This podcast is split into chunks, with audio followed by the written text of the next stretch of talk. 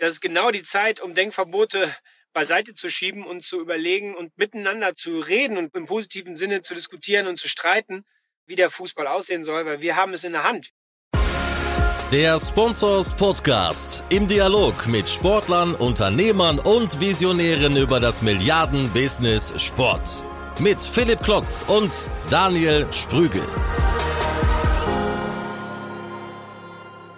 Hallo und herzlich willkommen zum Sponsors Podcast. Schön, dass ihr wieder mit dabei seid und zuhört.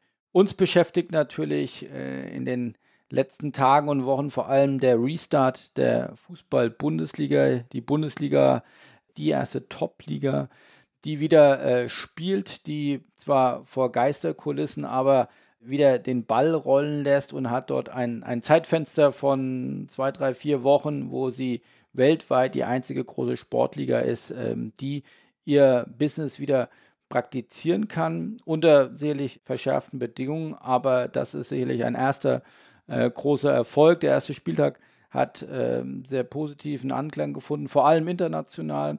Und äh, wir wollen aber natürlich den Blick nach vorne werfen und uns fragen, wie muss sich der Fußball reformieren? Muss er sich reformieren? Wie sollte er Anpassungen vornehmen, um auf künftige Krisen einerseits besser reagieren zu können oder eben auch aus der Corona-Krise eben jetzt Schlüsse zu ziehen, Learnings zu ziehen, um damit äh, in Zukunft besser gewappnet zu sein. Das möchte ich besprechen mit Robert Schäfer. Er ist im Fußballbusiness sehr bekannt und hat schon äh, viele Clubs äh, oder einige Clubs geleitet, so unter anderem die ersten auch sicherlich durchaus kernigen Erfahrungen äh, machen dürfen bei 1860 München. Das ist ja durchaus ein Club, der nicht ganz geräuschfrei äh, zu führen ist, zumindest das die Erfahrung der letzten Jahre. Dann kam Leitungsposition bei Dynamo Dresden und jetzt kürzlich ähm, Vorstandsvorsitzender von Fortuna Düsseldorf und äh, jetzt, nachdem die Tätigkeit bei Fortuna Düsseldorf ruht jetzt, äh, sag ich mal, am Kräftesammeln äh, und an hoffentlich ein sehr ausgeruhter und kompetenter Gesprächspartner, um diese Fragen äh, zu eruieren. Also insofern freue ich mich auf ein Gespräch, Herr Schäfer, über die Learnings der Corona-Krise für den Fußball. Aber erstmal wichtig, wie geht es Ihnen, wie geht es Ihrer Familie und was beschäftigt Sie gerade, äh, wo wir jetzt den Restart der Fußball-Bundesliga noch als so frischen Eindruck haben? Ja, hallo Herr Klotz, herzlichen Dank für die äh, lieben Worte. In der Tat, Sie sehen mich sehr ausgeruht. Auch äh, habe ich eine ähm, aktive Vaterrolle äh, eingenommen in dieser Corona-Zeit, wie ja so viele. Und genieße, dass ich das eben kann. Das war in den vergangenen Jahren nicht so möglich und äh, gerade äh, kann ich das machen. Ich habe mit Fortuna Düsseldorf inzwischen eine gute äh, Aufhebungsvereinbarung äh, geschlossen zum 30.06. in beiderseitigem Interesse und in wirklich guten Gesprächen. Und von daher habe ich das Kapitel für mich abgeschlossen und richte jetzt den Blick nach vorne, wie ja so viele im Fußball jetzt in der Krise und mache mir natürlich auch meine Gedanken über gewisse Entwicklungen, die man jetzt sieht. Zum Beispiel über 50 Prozent der Deutschen haben sich dafür ausgesprochen, dass wir nicht weiterspielen mit Geisterspielen. Das hat mich sehr bewegt und gibt mir zu denken, was ist da passiert? Warum ist das so, dass das deutsche Lieblingskind die Akzeptanz in so einer Situation nicht hat? Und mache mir da meine Gedanken und freue mich, dass wir heute darüber sprechen. Was sind denn Ihre Schlussfolgerungen? Woran liegt das, dass der Bundesliga ein Stück weit die Liebe entzogen wird? Also ich denke, wir haben in den vergangenen Jahren unheimliche Erfolge erzielt in eigentlich allen Bereichen und haben aber übersehen oder vielleicht nicht darauf geachtet, dass diese Erfolge eben auch mit einer Verantwortung verbunden sind. Wir haben äh, schon in den Jahren 2012, 13, 14 diskutiert, ähm, wie gehen wir eigentlich mit den steigenden Einnahmen um? Und man muss jetzt konstatieren, wir haben zwar auch unsere Bilanzen verbessert, wir haben die Ergebnisse verbessert, wir machen mehr Gewinne als andere Ligen in Europa, aber ich glaube, wir haben die Gelder zu wenig eingesetzt dafür, dass wir an die Gesellschaft was zurückgeben, an andere Sportarten, an äh, den Amateurfußball, aber auch insgesamt an die Fans die unseren Sport ja so besonders machen. Und das sind vielleicht schon Learnings, die wir mitnehmen können. Und natürlich auch, dass wir das anders kommunizieren. Das ist, glaube ich, auch in vielen Bereichen wichtig. Da gehen wir sicherlich gleich noch deutlich dezidierter drauf ein. Äh, erster großer Punkt, der mich wirklich zugegebenerweise auch doch ein wenig überrascht hat, ist, wie schnell es dann wirklich zu existenzbedrohenden Szenarien kam. Also da hat der Ball ja noch keine Wochen geruht. Da waren einige Clubs wirklich dann komplett am Limit. Ähm, das ist einmal die Realität, die sich uns dargestellt hat. Auf der anderen Seite, das haben Sie eben auch gesagt, hat der Fußball, der deutsche Fußball immer als besonders solide gegolten. Wie passt das zusammen, dass auf der einen Seite innerhalb von weniger Tage eine Existenzbedrohung da ist und Herr Seifert ja ein Stück weit auch mit der Existenz der Bundesliga drohen musste oder konnte und gleichzeitig äh, war man vorher ja so ein bisschen der Saubermann des europäischen Fußballs. Wie passt das zusammen? Das ist in der Tat ein Punkt, über den wir reden müssen. Wir machen einen Umsatz von ungefähr 4 Milliarden mit 36 Vereinen oder Kapitalgesellschaften, die in der ersten und zweiten Bundesliga spielen. Man musste davon ausgehen, dass da eine höhere Sicherheit da ist, ähm, gerade was die Liquidität angeht. Die Bundesliga hat sich in den vergangenen Jahren solide entwickelt, dadurch, dass es Eigenkapitalvorschriften gab, die man zu beachten hatte, dadurch, dass viele Vereine versucht haben, ausgeglichene Ergebnisse zu erzielen. Aber das ist, wie wir sehen, eben nicht genug. Jetzt muss man natürlich sagen, dass die Corona-Pandemie auch ein Fall ist, der natürlich auch viele andere Unternehmen in kürzester Zeit, zum Beispiel die Lufthansa, in Bedrängnis gebracht hat, in der Form, wie man sich das nicht vorstellen konnte. Aber dennoch, finde ich, muss eine Lehre aus dieser Situation sein, dass man einfach größere Liquiditätspuffer äh, schafft. Die Kehrseite davon ist natürlich, dass dann Fußballvereine einen Liquiditätspuffer haben und man sich fragen muss, wird der angerührt, wenn es dann um den Abstiegskampf geht? wenn der neue Stürmer noch verpflichtet werden muss oder wenn man sich aus einer Trainerwechsel noch das Rumreißen des Ruders verspricht und dann eben doch diese Reserven angreift. Da müssten dann zwischen Fans und Vereinen eine Form von Konsens entstehen, der vernünftigerweise sagt, wir bleiben bei einem Puffer, auch wenn es sportlich mal schwierig wird, um eben eine Solidität zu wahren, die eben über acht Wochen hinausgeht. Wie kriegen Sie das mit im europäischen Vergleich? Vielleicht liegt es ja auch nur daran, dass man ja doch jetzt in dieser Krise dann vor allem den Blick auf den heimischen Markt wirft und es gibt ja in der Tat auch genügend zu berichten. Äh, insofern ist, fehlt vielleicht der Blick nach, nach Madrid, nach Barcelona, nach Manchester oder nach Mailand. Aber wie bekommen Sie mit, ist das in anderen europäischen Ligen? Haben die ähnliche Probleme? Waren die auch kurz vor Insolvenzen oder äh, stellt sich die Lage im europäischen Fußball anders dar? Nee, also das ist in anderen Ligen natürlich genauso äh, frappierend. Ich glaube, der FC Barcelona musste einen Gehaltsverzicht von 70 Prozent mit den Spielern verhandeln. Aus Italien gab es Meldungen, dass die Vereine da in schlimmen Existenznöten sind. Das ist sicherlich in, in vielen europäischen Ländern so. Und da, da ist das, was Sie gesagt haben, dass das Image, das die Bundesliga hatte als seriöse, äh, seriös aufgestellte Liga, sozusagen zu Recht gegeben. Da ist es, da sieht es auch schlimm aus, weil diese Krise eben einfach in allen Bereichen und in allen Ländern gleich verheerend wirkt.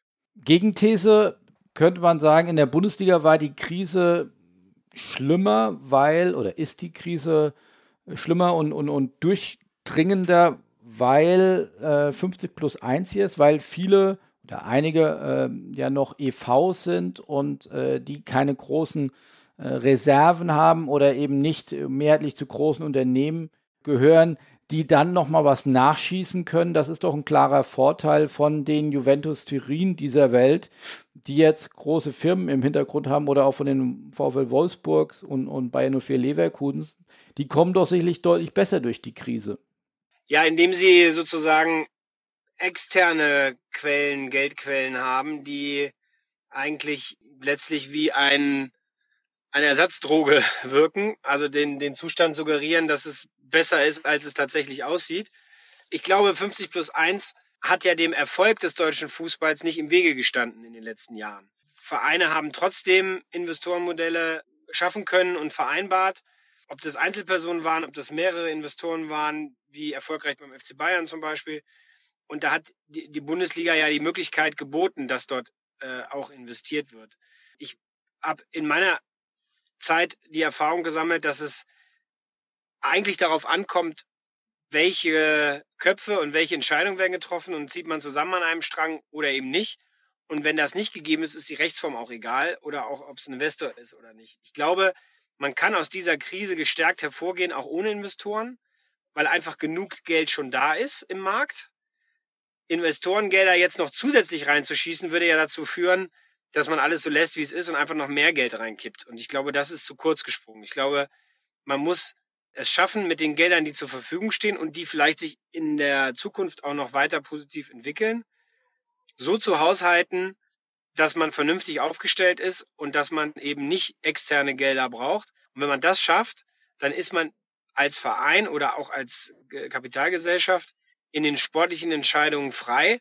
Und das kann eben auch ein Riesenvorteil sein gegenüber Investorensituationen. Wir haben in England gesehen, da waren Investoren, zum Beispiel bei Liverpool, die haben dann äh, Dinge gemacht, wie Mitarbeiter in Kurzarbeit zu schicken, aber gleichzeitig keine Gehaltskürzungen bei Profis vorzunehmen. Ich glaube, so, solche Situationen entstehen weniger, wenn da so das Bauchgefühl und das, das äh, soziale Gewissen und Verantwortung eines Vereins da ist.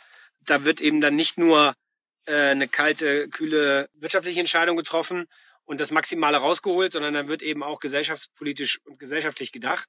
Von daher glaube ich, dass das in Deutschland, so wie es momentan ist, schaffbar ist und eher die Lösung eines Investoreneinstiegs eigentlich die wirklichen Probleme nicht anpackt, sondern nur verdeckt.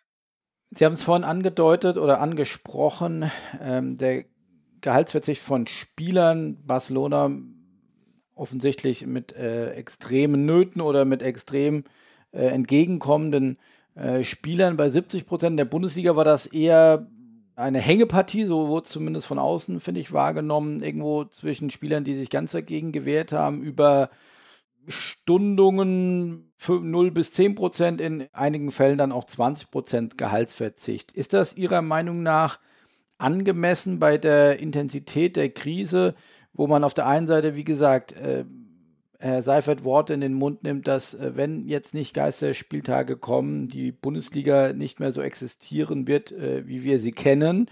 Also kurz vor Existenzverlust und gleichzeitig sagen die Spieler, nee, auf Gehalt möchte ich dann doch nicht verzichten oder ja, okay, vielleicht 10, 20 Prozent.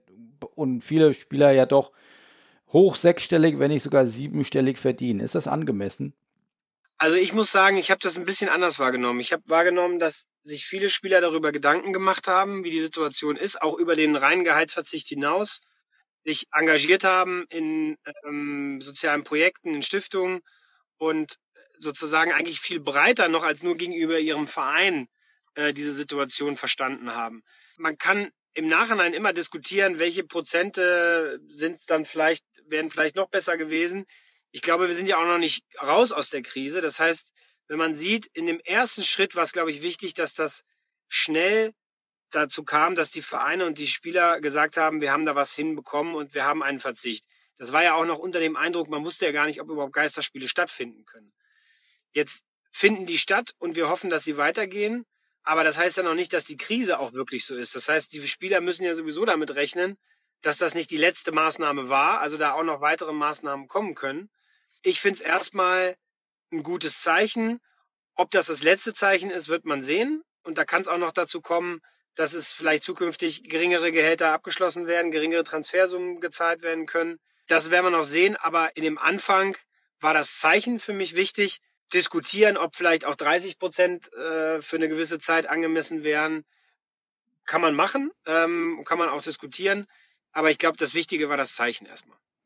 Gut, man hätte ja auch, wenn man mal ganz krass denkt, äh, Stichwort haben Sie ja eben auch gesagt, anders kommunizieren. Man hätte ja auch, nehme ich mal eine, eine bewusste Gegenposition ein, man hätte ja auch sagen können, äh, wir spielen jetzt mal mindestens bis zum Rest äh, der Saison für das Gehalt einer Krankenschwester und den Rest geben wir in soziale Zwecke. Sicherlich, wie gesagt, ein, ein, ein extremer Schritt, äh, dann auf sicherlich mehrere hunderttausend Euro äh, zu verzichten. Aber wäre das nicht auch eine riesige oder ist das nicht eine riesige Chance, auch da alle sprechen von Haltung zeigen, dass da der Sport dann eben Haltung zeigt und nicht die Millionarios äh, nur sind, äh, für die sie da ja oftmals in den Medien auch oder von den Fans dann auch äh, kritisiert werden und, und bezeichnet werden? Also ich würde das vielleicht auseinanderhalten. Das eine ist die Situation, der Verein ist in einer Krise und braucht unmittelbar eine Erleichterung auf der Kostenseite. so wie wir das gesehen hatten. Dafür sind die Gehälter aller Mitarbeiter, Spieler, aber auch Verwaltungsmitarbeiter natürlich ein Kostenpunkt und da einen Verzicht zu haben, reduziert erstmal die Kosten für die Vereine. Die zweite Frage ist, ist es nicht notwendig, dass der Fußball sich gesellschaftlich viel mehr engagiert und viel mehr von dem, was er erwirtschaftet, auch wieder zurückgibt? Das finde ich, können aber nicht nur die Spieler machen, sondern das müssen auch die Vereine und auch die Verbände leisten. Und das ist ein sehr berechtigter Punkt und eine sehr berechtigte Frage. Wir haben in dieser Corona-Zeit viel Engagement gesehen. Das waren Ultravereinigungen, die Krankenschwestern und, und Pflegern bei ihrem harten Job Mut gemacht haben. Wir haben We Kill Corona äh, gesehen, eine Stiftung, wo es darum ging, ähm, dass Spieler sich außerhalb auch des Fußballs engagieren. Also ganz viele verschiedene Punkte sind da äh, gemacht worden. Aber ich finde, der Fußball sollte als, aus der Lehre aus Corona darüber hinausgehen und einfach von zukünftigen Gewinnen, die erzielt werden, einen Teil in die Gesellschaft zurückgeben. Und damit meine ich einmal in gesellschaftliche Projekte, wo man eben Anerkennung in, also viele Vereine machen das ja schon, dass sie in, in Krankenhäusern sind, äh, in Kinderstationen gehen und ähm, da viel ein großes Engagement zeigen, aber dass man als Fußball insgesamt alle zusammen äh, in soziale Projekte investiert, aber auch in andere Sportarten, die nämlich unter dem Fußball und seiner Omnipräsenz in den letzten Jahren auch viel gelitten haben, die Vielfalt des Sports erhält und fördert, weil das letztlich auch dem Fußball äh, nichts bringt, wenn, wenn die anderen Sportarten einfach mangels Nachwuchs sozusagen nicht mehr, äh, nicht mehr stattfinden. Also in andere Sportarten und dann auch in den Amateurfußball, der Teil des, über den DFB Teil des, der, der Fußballfamilie ein ganz starker Teil ist. Und ähm, da kann ich mir auch vorstellen, dass der Profifußball auch da an den Amateurfußball ähm, was zukünftig zurückgibt und sich eben versteht als die führende Sportart in Deutschland, aber auch die damit verbundene Verantwortung eben in solche Projekte einfließen lässt. Es gab ja schon Initiativen in der Vergangenheit wie Common Goal, wo ja auch versucht wurde oder haben sich einige Spieler ja auch angeschlossen, an ein Prozent ihres Gehalts äh, für gute Zwecke äh, zu geben, dem, dem Sport einen größeren Sinn damit zu geben, nicht nur das reine Geld verdienen. Warum waren das bisher nur Partikularinteressen beziehungsweise einzelne Überzeugungstäter? Warum konnte das nicht in der, in der Masse ja, Fuß fassen? Äh, Sie waren ja sicherlich Teil dann auch solcher Diskussionen. Geben Sie mal einen Einblick, wie wieder die Liga, die Manager über solche Initiativen denken. Also festhalten möchte ich dabei eben, ähm, dass dieses Common Goal Initiative eben eine Initiative von Fußballern ist, die sich äh, dazu eben selbst freiwillig äh, erklärt haben. Äh, es ist keine Initiative von Vereinen oder Verbänden, sondern es ist tatsächlich von den Spielern, ähm, was eben das nochmal untermauert, dass die Spieler da eben durchaus weiterdenken und das Gesamtbewusstsein auch haben. Ich glaube, es war so, wir hatten eine Situation, die ausgesprochen gut war. Wir hatten eine Fernsehgeldergebnis erzielt, ähm, also die DFL, Christian Seifert vorneweg, das eine Steigerung um 80 Prozent hatte gegenüber des vorherigen Vertrages. Und in den Diskussionen, die wir damals geführt haben, ging es eigentlich um die Frage groß gegen klein innerhalb des Fußballs. Also wir haben uns immer auf die Frage konzentriert, ist es gerecht, dass die Großen stärker werden ähm, und die Kleinen zwar auch mehr bekommen, aber im Verhältnis weniger, sodass sie dann auf Dauer immer, also die Lücke zwischen den Großen und den Kleinen immer, immer größer wird. Das war unsere Diskussion. Und die war eigentlich auch immer bezogen auf den sportlichen Teil der sportlichen Wettbewerbsfähigkeit, abgeleitet aus den wirtschaftlichen Fähigkeiten. Das war eigentlich die Diskussion, die wir geführt haben. Wir haben nicht die Diskussion geführt, dass wir gesagt haben, wir kriegen 80 Prozent mehr. Jetzt müssen wir einen Cut machen und jetzt müssen wir überlegen, wie gehen wir mit diesen Geldern um? Also wie schaffen wir mehr Reserven für schlechte Zeiten? Äh, wie geben wir was an die Gesellschaft zurück und wie geben wir auch was an Fans äh, zurück. Wir haben nämlich parallel mit den steigenden Fernseheinnahmen äh, auch die Ticketpreise erhöht, wir haben die Merchandisingpreise erhöht und haben sozusagen diesen, diesen Kreislauf weiter äh, vorangetrieben. Und die Diskussion, welche gesellschaftliche Verantwortung uns trifft oder wir da äh, machen müssen, die haben wir innerhalb der Vereine geführt, in lokalen Engagements, die haben wir auf Ebene der Liga geführt mit der DFL Stiftung, äh, die sich eben für andere Sportarten engagiert hat, aber eben noch nicht in einem Ausmaß, dass die Menschen heute in der Krise sehen würden, dass der Fußball Geisterspiele machen soll, weil er so ein wichtiges Engagement in vielen anderen Bereichen leistet. Und das ist eigentlich das Problem oder das, was wir nicht geschafft haben seitdem, dass diese Überzeugung bei den Menschen angekommen ist, dass der Fußball gut für Deutschland ist und viel zurückgibt und letztlich ein wichtiger Teil der Gesellschaft ist, der in so einer Situation eben auch Unterstützung verdient. Man muss festhalten, dass der Fußball ja keine Staatshilfen in Anspruch genommen hat, dass der Fußball die Hausaufgaben gemacht hat und deswegen jetzt auch keine Sonderbehandlung erfährt, sondern einfach nur wie jedes Café, das ein sozusagen ein, ein Hygienekonzept erarbeitet oder jede, jede Branche, die ein äh, Hygienekonzept erarbeitet hat, hat der Fußball das eben auch getan und das ist geprüft worden, äh, gewissenhaft und ist für gut befunden worden, sodass wir keine Sonderrolle haben, sondern eben auch an dieser Öffnung wieder, wieder teilhaben. Aber ich glaube, dass wir damals die Diskussion eben eher auf uns bezogen haben und fixiert auf äh, unsere Situation, wie wir da mit den Geldern mehr Gleichheit herstellen, anstatt dass wir auch uns darüber Gedanken gemacht haben, wie können wir die Gelder nutzen, um mehr Akzeptanz zu kriegen und mehr Rückhalt bei Fans und in der Gesellschaft. Und das war, glaube ich, ein Versäumnis und das ist das, was wir in dieser Chance jetzt als große Möglichkeit haben, das zu korrigieren. Was wäre denn Ihr Maßnahmenpaket, wenn Sie sagen, ich bin morgen wieder Chef von einem Club und das machen wir jetzt anders als in der Vor-Corona-Zeit? Also es gibt ein paar Dinge, die natürlich statuarisch mit der, in der Liga gemacht werden müssten. Also zum Beispiel sowas wie Liquiditätsreserven vorschreiben. Das könnte natürlich auch jeder Verein selbst. Liegt ja an jedem selbst, wie viel Gehälter er zahlt oder wie viel Gewinne er macht. Aber es wäre natürlich gut, wenn das breit in der, in der Liga passieren würde. Ähm, in Vereinen haben haben wir es bei Fortuna zum Beispiel so gemacht, dass wir schon nach dem Aufstieg die Preise für Dauerkarten nicht erhöht haben, sondern die gleich gelassen haben in der ersten Liga, weil wir da eben was zurückgeben wollten. Ich glaube, das sind Themen, die sich die Vereine jetzt angucken müssen. Muss die nächste Dauerkarte zehn Prozent teurer sein? Müssen die Merchandising-Artikel das kosten, was sie jetzt kosten? Oder kann man nicht auch jetzt sparsam Einsparungen vornehmen und die erzielten Luft, die sich aus den Einsparungen ergibt, nutzen, um da anzusetzen. Ähm, das ist wiederum was auf Vereinsebene wäre. Und ich glaube, darauf würde ich jetzt gucken. Konkret, Sie hatten, glaube ich, schon mal angedeutet, dann, dass Kindertrikots nicht mehr als 40 Euro kosten sollten. Also gibt es da wirklich konkrete Vorschläge schon, die Ihnen vorschweben? Ja, also ich würde, ich würde sämtliche Ticketpreise einfrieren. Also keine Ticketsteigerungspreise mehr machen, solange die Fernsehgelder das Niveau, was sie jetzt haben, halten. Ich würde bei, also ein Kindertrikot ist ein Beispiel, weil es halt ein emotionaler Punkt ist, dass die eben bis zu 80, 90 Euro mittlerweile kosten. Und wir wollen ja die Kinder zu Fans machen. Die sollen ja ähm, ins Stadion kommen. Deswegen müssen wir die Einstiegsschwelle möglichst niedrig halten. Und deswegen war das ein Beispiel, um zu sagen, zum Beispiel die Kindertrikots, aber auch die Kindereintrittskarten. Also alles, was die, was eine Hürde erzeugt. Was kostet eigentlich eine Familie ein Stadionbesuch? Äh, was, was fällt uns dazu ein?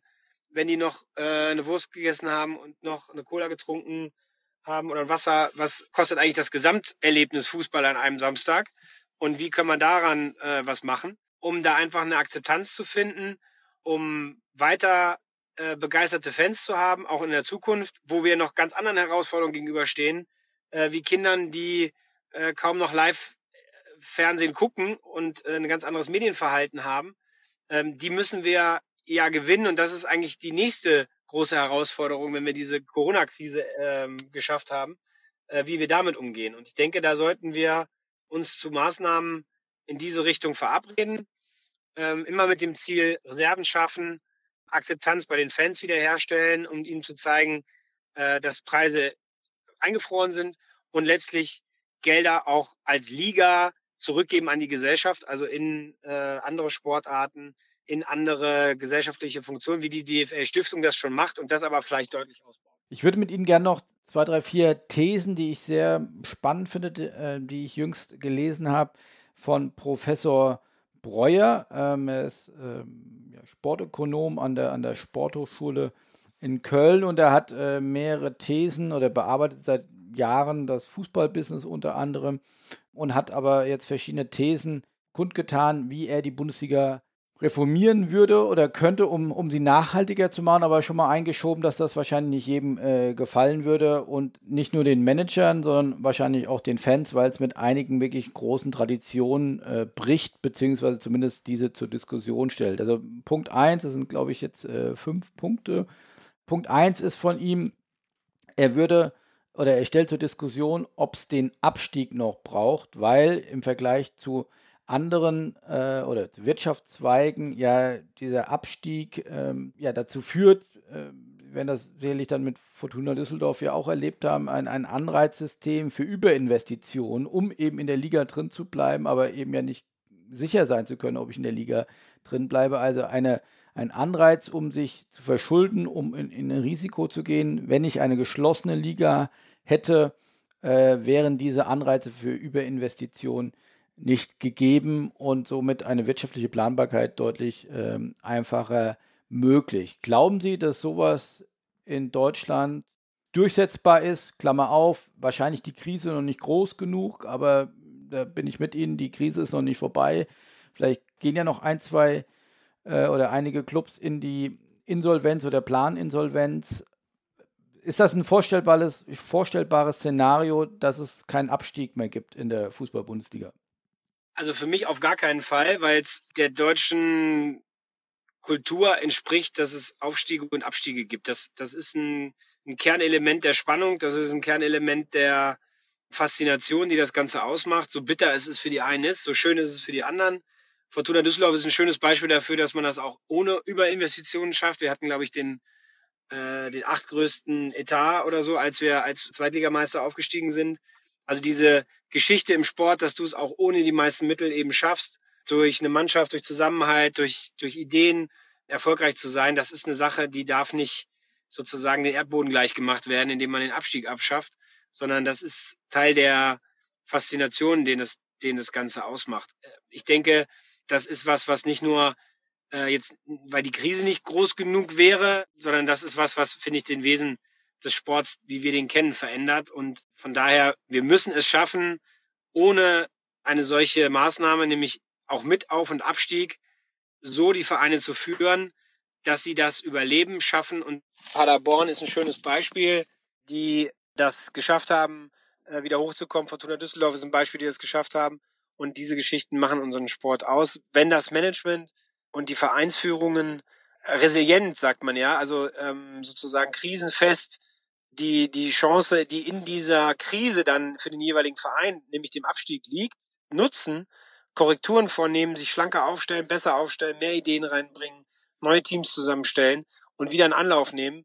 Wenn man diese, diese Resilienzfähigkeit hat, äh, dann braucht man auch auf einen Ab- und Aufstieg nicht zu verzichten.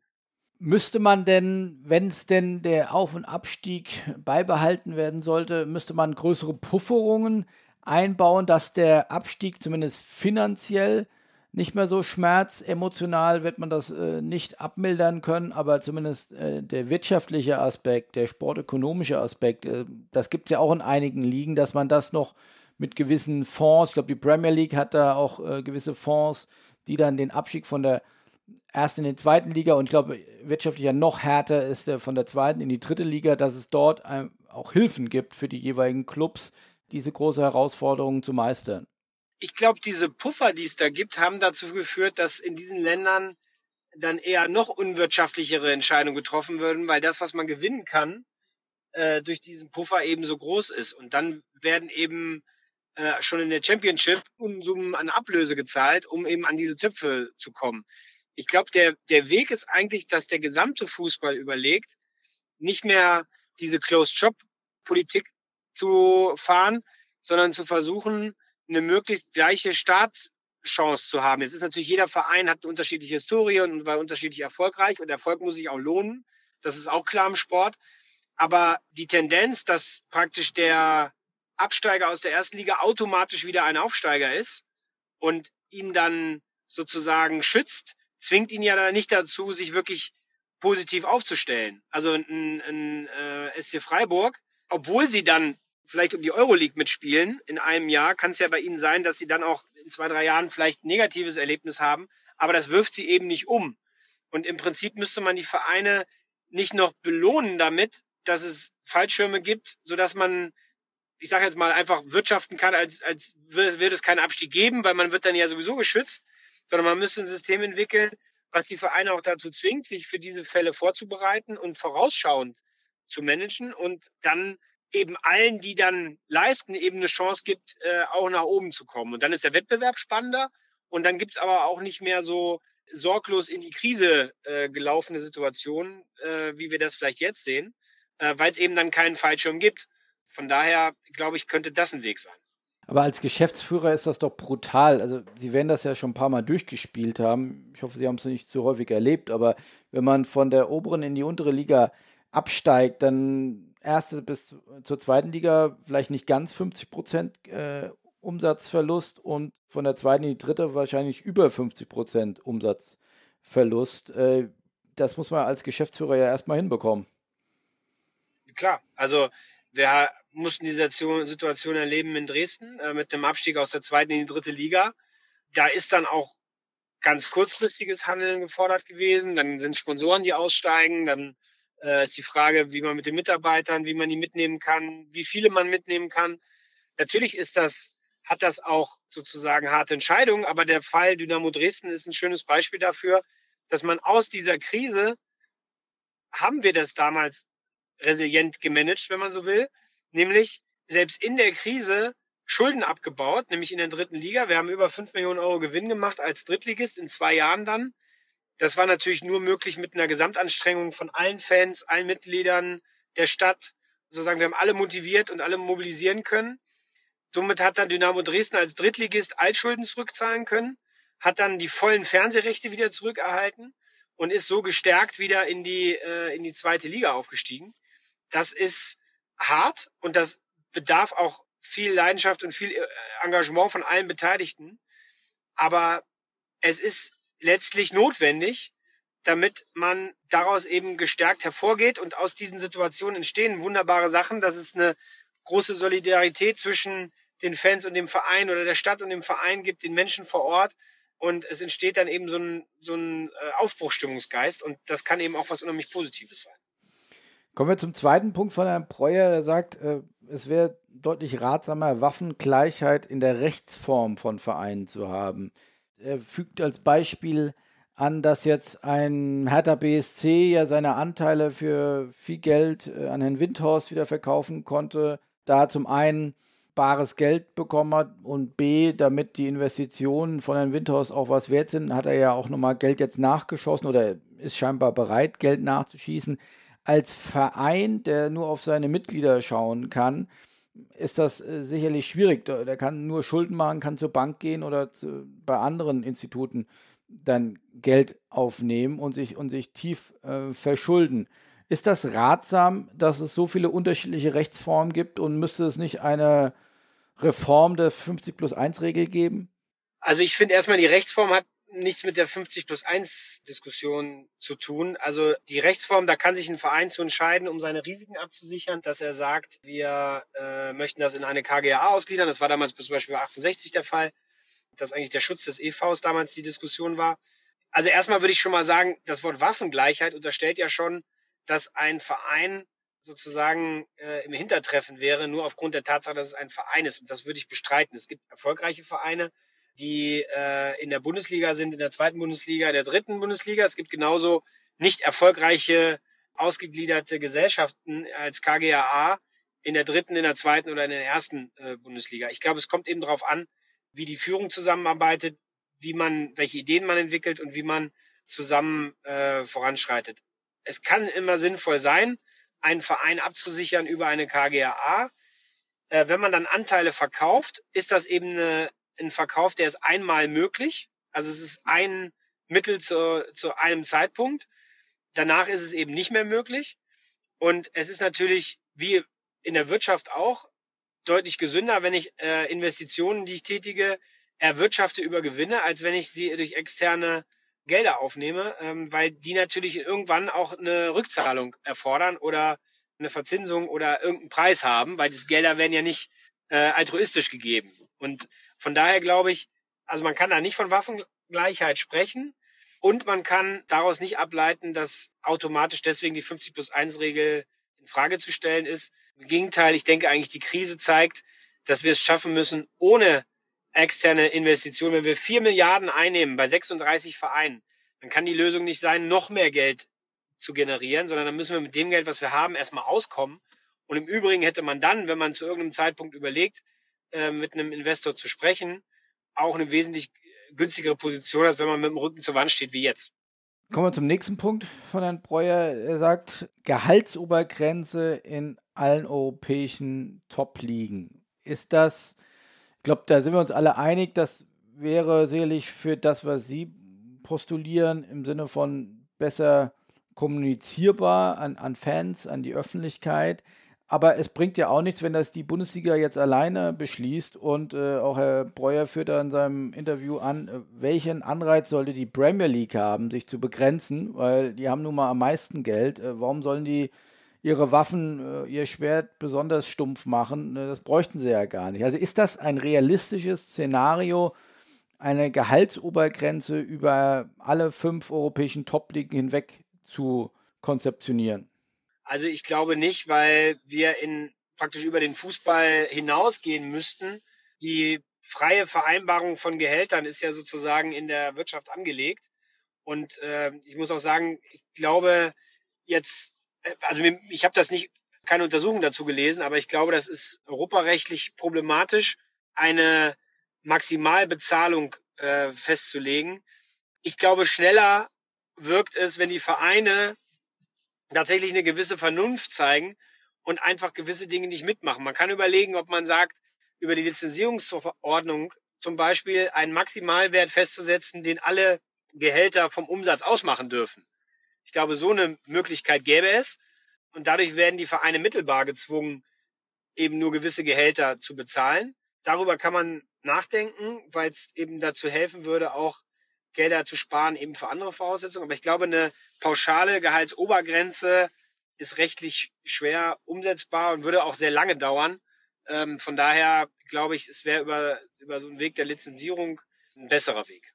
Apropos Lizenzierung oder beziehungsweise auch dann Regelung über die jeweilige Liga, das ist der vierte Punkt von Herrn Breuer, eine Zentralverteilung aller großen Einnahmeströme. Also nicht nur der Medien, sondern zu diskutieren, also Merchandising, Ticketing, gegebenenfalls sogar Sponsoring.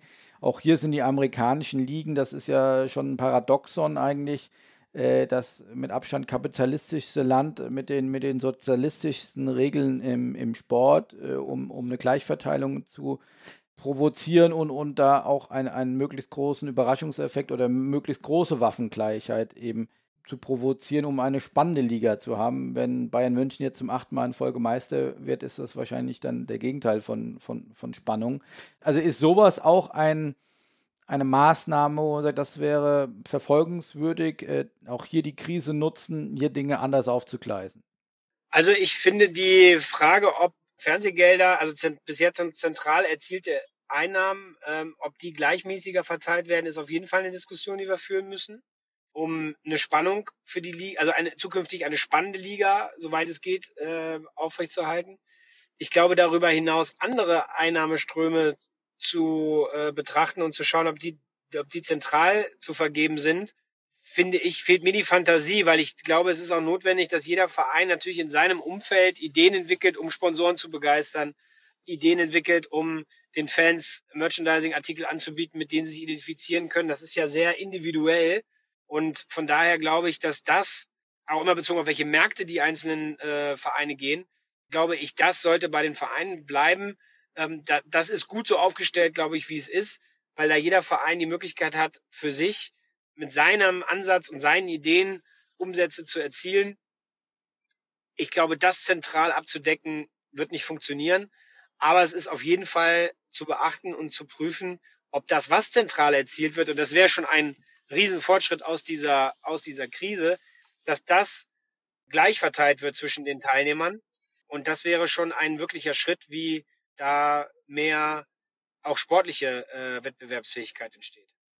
Das führt in der Tat dann fast unweigerlich zum, zum letzten Punkt oder der greift äh, diesen Aspekt auf jeden Fall auch auf, äh, wo Herr Breuer anregt, dass man nationale und internationale Wettbewerbe voneinander entkoppelt, weil es ist ja nicht nur der Anreiz der Überinvestition um Abstieg oder nicht Abstieg, sondern auch um in eben die Champions League oder in die Europa League zu kommen, die ja auch wiederum Mehreinnahmen versprechen. Also auch hier werde ich ja die Gleichverteilung, die wir eben jetzt diskutiert haben, einem Bayern München, einem Borussia Dortmund extrem schwer fallen, weil die immer sagen, ich muss ja dann auch im europäischen Wettbewerb wieder konkurrieren. Wenn man das entkoppeln würde, auch das sicherlich wieder in einer normalen Welt nicht vorstellbar, aber vielleicht in einer Post-Pandemie-Welt vielleicht doch äh, vorstellbar, Fragezeichen zu sagen, es gibt gewisse Teams, die spielen nur noch in der Super League, in der europäischen, die spielen nur noch äh, in der Champions League oder wie die dann in Zukunft heißt.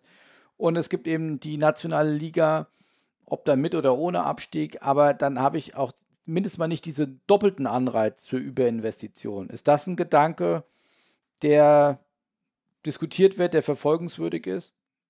Also ich finde auch in der Diskussion gilt das Argument, dass die Überinvestitionen nicht dadurch gebremst werden, dass man sozusagen den Grund der, der Überinvestition abschafft, sondern es geht darum, dass der Verein diese Überinvestitionen eben nicht tätigt und damit in Kauf nimmt, dass er das eben nicht erreicht. Wenn Eintracht Frankfurt ganz tolle äh, Spiele in Europa spielt und äh, eine Riesenbegeisterung in der Stadt und der Region auslöst, dann haben die das mit einem sehr vernünftigen Maß an Investitionen äh, geschafft oder deutscher Pokalsieger werden. Auch das ist eine Geschichte und ein Anreiz, der zum Fußball gehört. Und da gibt es eine Verbindung zum europäischen Fußball, nicht nur in Deutschland übrigens, sondern auch in anderen Ländern. Und das ist ja für einen Verein auch praktisch in seiner Entwicklung, wenn er dann europäisch spielen kann und auch da eben damit wachsen kann, ist das ja auch eine ein, ein Motivation und ein Anreiz.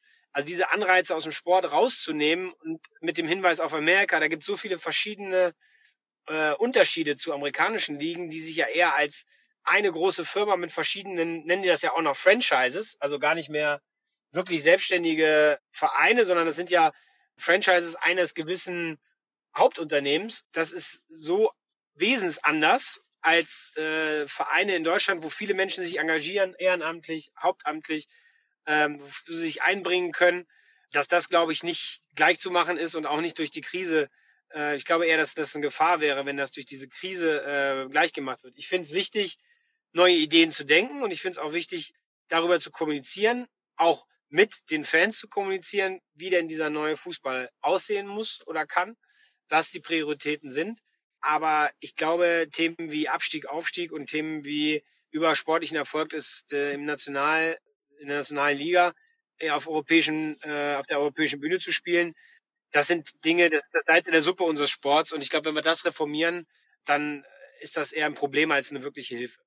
Ich habe bewusst am Anfang gesagt, da werden einige Denkverbote aufgebrochen und äh, ich glaube, nur so in, in so einem Prozess wird man sicherlich nicht alles machen, aber zumindest äh, vielleicht Dinge diskutieren, die vorher für unmöglich äh, galten. Und insofern, ich fand das auf jeden Fall eine spannende Denkaufgabe. Danke, dass Sie da auf jeden Fall äh, mitgegangen sind. Ja, also wenn ich das nochmal sagen darf, das ist genau die Zeit, um Denkverbote beiseite zu schieben und zu überlegen und miteinander zu, zu reden und im positiven Sinne zu diskutieren und zu streiten, wie der Fußball aussehen soll, weil wir haben es in der Hand. Wir, wir können den Fußball so bauen, wie wir glauben, dass er zukünftig eben auf solche Situationen, wenn man das überhaupt sein kann, aber insgesamt besser äh, eingerichtet ist und die Themen, die der Fußball vorher schon hatte, vor der Krise, die jetzt eben in der Krise zu nutzen und da praktisch in allen Bereichen resilient quasi zu sein. Was glauben Sie, wie groß das Zeitfenster ist, das jetzt aufgeht, um den Fußball zu reformieren? Oder wenn es dann, was wir ja alle hoffen, jetzt mit der, mit der Krise, mit der Pandemie, zumindest in unserem Land, jetzt doch Stück für Stück besser wird, dann ist ja die Vermutung nahe, dass vielleicht in einem Vierteljahr das auch gar nicht mehr so äh, intensiv sich anfühlt und dann wieder wir langsam vielleicht auch schon wieder perspektivisch äh, Zuschauer ins Stadion äh, lassen können. Und dann war es einfach nur ein kleines blaues Auge, äh, an das wir uns dann ganz gern nochmal erinnern. Aber dann machen wir eigentlich weiter wie bisher. Also die Gefahr ist ja zumindest im Raum. Was glauben Sie, wie schnell muss man jetzt agieren und wie lang ist das Zeitfenster, wo man wirklich Dinge dann grundlegend verändern kann? Also ich habe genau die Erfahrung gemacht, dass die größten Veränderungen schafft man in der unmittelbaren Situation. Und da muss man schnell Dinge angehen, weil sobald es einem besser geht, wie Sie richtig sagen, fällt man in alte Muster zurück oder sieht die Notwendigkeit nicht mehr. Also von daher glaube ich, dass wir schnell handeln müssen.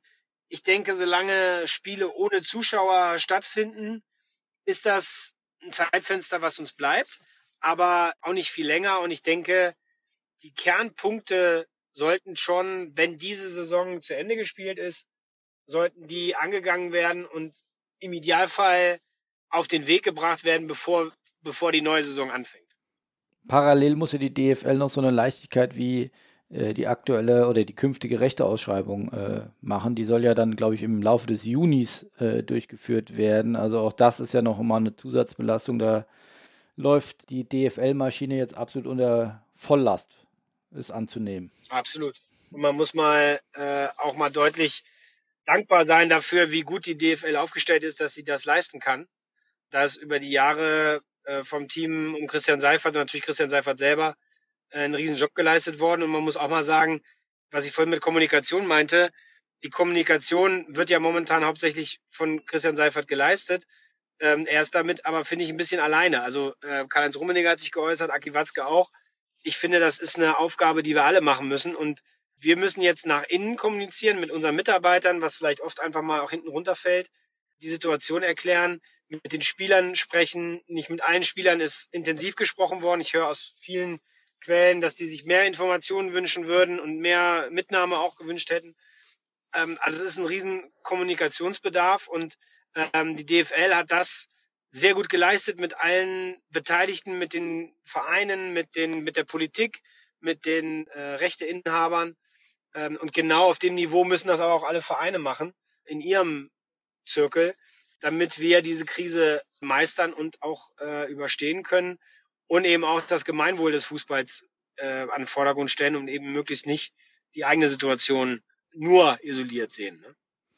Könnte man dann abschließend ein Stück weit konstatieren, jetzt ist jetzt ein Spieltag der Geisterspiele äh, um, äh, der nächste steht jetzt vor der Tür dass aber die Fans auch die großen Gewinner dieser Krise sind, weil man sagt, vor war es dann doch irgendwo so, ja, die nervigen Ultras oder die, die realitätsfremden Ultras ähm, und wo man jetzt aber merkt, das ist einfach wirklich ein komplett anderes, um mal in unserer Sport-Business-Sprache zu bleiben, ist ein komplett anderes Produkt. Ich brauche die Fans, um dieses attraktive Entertainment-Produkt dann wirklich zu kreieren und dass ich da wir haben es vorhin gesagt, mit mehr zurückgeben, aber auch mehr auf die Fans hören muss. Der diesen Gap, der ja, also wir waren ja vor der Corona-Zeit, äh, die Eskalation buchstäblich zu greifen mit den Fadenkreuzen von Herrn Hopp, dass das nie mehr so weit kommen darf? Also ich würde dafür werben, dass man auch da einen kommunikativen Neuanfang macht in den Diskussionen mit den Fans. Dass sowohl Fans als auch die Verbände und Vereine das, was war, ein Stück weit hinter sich lassen ähm, und in der Krise jetzt zusammenrücken ähm, und es nicht einen Gewinner gibt, sondern es insgesamt der Gewinner Fußball ist, weil ich sage es nochmal, über 50 Prozent der Deutschen haben sich in Umfragen dagegen ausgesprochen, dass es weitergeht. Das kann in keinem Interesse sein, auch nicht im Interesse von, von Ultrafans äh, oder von Vereinen. Das heißt, wir haben alle was daran zu tun. Und in der Vergangenheit waren die Diskussionen viel, wer schätzt wen mehr, wer wurde nicht geschätzt, ich kann das aus meiner Erfahrung sagen, wir haben vor Ort immer intensiven Dialog äh, gehabt äh, mit den Fans, auch wenn es schwierige Situationen gab, haben viel zusammen bewegt, äh, viel zusammen erreicht. Und ich glaube, das muss jetzt auch, so schwierig das alles ist und so langwierig das ist, jetzt auch auf der Ebene Verbände und äh, Ultraorganisationen vielleicht einen Neustart geben dieser Kommunikation, ähm, wo man nicht diskutiert, was hat uns hierher gebracht und wer war daran schuld, sondern wo man diskutiert, wie schaffen wir es, den neuen Fußball so zu gestalten, dass sich alle damit identifizieren können, dass klar ist, dass wir natürlich nicht sozusagen Rechtsverstöße in irgendeiner Form tolerieren können, aber dass es, äh, dass zusammen Ideen eingebracht werden ähm, in einem Dialog, der dann vielleicht auch weitergeht und ständig stattfindet, wie der Fußball sich entwickeln soll. Und wenn wir das hinkriegen, ist das auch wieder ein, ein richtig guter Punkt, der aus der Krise dann hervorgegangen ist. Jetzt wirklich abschließend äh, noch ein Wort zu der dritten Liga. Da ist ja das Gegenteil von der Harmonie, die man ja in der DFL mittlerweile spürt, äh, oder was heißt mittlerweile, die man jetzt in einer geraumen Zeit, aber jetzt im Speziellen in der Krise äh, von Seiten der DFL und der 36 Clubs spürt. In der dritten Liga ist man ja pari pari äh, maximal zerzankt, gefühlt in gegenseitigen Schützengräben. Die einen sagen weiterspielen, die anderen sagen abbrechen. Ähm, wie konnte es so weit kommen? Ich glaube, letztlich auch wieder das Thema Kommunikation. Viel wurde öffentlich kommuniziert, Forderungen gestellt, äh, Dinge festgeschrieben, die nicht gehen oder nicht gehen dürfen oder nicht gehen sollten oder so. Die Liga muss verstehen, dass sie eine Liga ist, dass alle daran ein Interesse haben, dass es weitergeht, dass man vielleicht aber für die dritte Liga zukünftig auch eigene Modelle entwickeln muss und dass es schwierig ist, einfach die Modelle der ersten und zweiten Liga auf die dritte Liga zu übertragen, weil sie eben eine ganz andere wirtschaftliche Möglichkeit hat, als das die ersten beiden liegen können. Da hat der DFB in vielen äh, Bereichen äh, dran gearbeitet, mehr äh, Zuflüsse über TV-Gelder, mehr Zuflüsse über Sponsorengelder. Also hat die dritte Liga versucht auszurichten. Auch der Profifußball hat ja den dritten Liga und dem Frauenfußball Mittel zukommen lassen jetzt. Aber ich glaube, wir müssen verstehen, dass die dritte Liga einfach eine fundamental andere Situation hat und mit den Beteiligten sprechen, was sind ihre Prioritäten oder ihre Nöte und dann eben versuchen, da gemeinsame Lösungen zu finden. Aber das ist keine Lösung für keinen der Beteiligten, sich gegenseitig zu verklagen oder mit Bruch zu drohen oder irgendwelche 10 zu 9 oder, oder 10 zu 10 oder 10 zu 8 Entscheidungen ähm, hinzubringen. Da müssen alle Beteiligten verstehen, auch was das für ein Bild nach außen gibt. Ähm, und da muss eine Geschlossenheit rein, die eben auf Nöte eingeht, aber auf der anderen Seite auch dazu führt, dass die Liga als Ganzes ein gutes Bild abgibt. Und das ist eben durch diese Vielstimmigkeit momentan leider nicht der Fall. Dann hoffen wir, dass die dritte Liga da den richtigen Ausweg äh, findet, hoffen, dass die Geisterspiele, so gut wie sie begonnen haben, jetzt auch äh, weitergeführt werden können. Und auch ihr ehemaliger Club, ja, Dresden ist ja hart getroffen, dass das äh, nicht in Serie geht und auch andere Clubs dort in äh, Gruppenquarantäne äh, müssen. Also insofern, äh, wir sprechen ja so, als wäre das alles schon durch und wäre nicht äh, angreifbar. Ich glaube, das Gegenteil ist der Fall. Es ist ein sehr fragiles Gebilde und hoffen wir, dass nach Wochen und Monaten des, des im Tunnelseins oder der dunklen Nacht und jetzt äh, ist zumindest die, die Sonne wieder ein bisschen aufgegangen, der Sport findet wieder statt, aber auch die anderen Sportarten, ich glaube, da trifft äh, dasselbe zu wie auf die dritte Liga. Äh, ich habe heute Morgen wieder auch mit einem Manager aus, aus der Basketball-Bundesliga gesprochen, der sagte, die Saison kriegen wir noch gut um, aber wenn das nur ansatzweise Richtung Worst Case läuft und äh, wir müssen hier nur Geisterspiele in der nächsten Saison machen, dann wird es außer der Fußball-Bundesliga keine andere Liga und keinen anderen Club mehr geben, der sich finanzieren kann. Also ich glaube, äh, wir sind weit davon entfernt, die Krise hinter uns gelassen zu haben, sondern wir sind noch mittendrin. Völlig richtig, ja. Und wenn ich das noch sagen darf, genau der Punkt, wir fokussieren uns ja so auf den Fußball, aber was ist mit Basketball, was mit Handball, was mit Volleyball, was mit den Individualsportarten, die jetzt sich alle auf Olympia vorbereitet haben und noch ein Jahr weiter trainieren müssen jetzt? Die waren auch wirtschaftlich darauf ausgerichtet, dass jetzt Olympia kommt. Also das ist, zieht weitere Kreise weit über den Fußball hinaus und das ist dann auch wieder ein Stück Verantwortung des Fußballs eben nach der Krise. Und ich gebe Ihnen völlig recht, wir müssen tatsächlich von Spiel zu Spiel denken und hoffen, dass äh, das jetzt wirklich klappt. Aber es ist eben überhaupt noch nicht sicher und alle müssen daran, alle Beteiligten müssen daran arbeiten, dass das auch gelingt. In diesem Sinne, vielen Dank äh, für die Einblicke, für die ja, offene Diskussion ohne Denkverbote und äh, dann hoffen wir, dass wir sie bald wieder in äh, Verantwortung in einem der, der großen äh, deutschen Clubs äh, sehen. Und äh, ja, liebe Grüße nach Düsseldorf. Vielen Dank.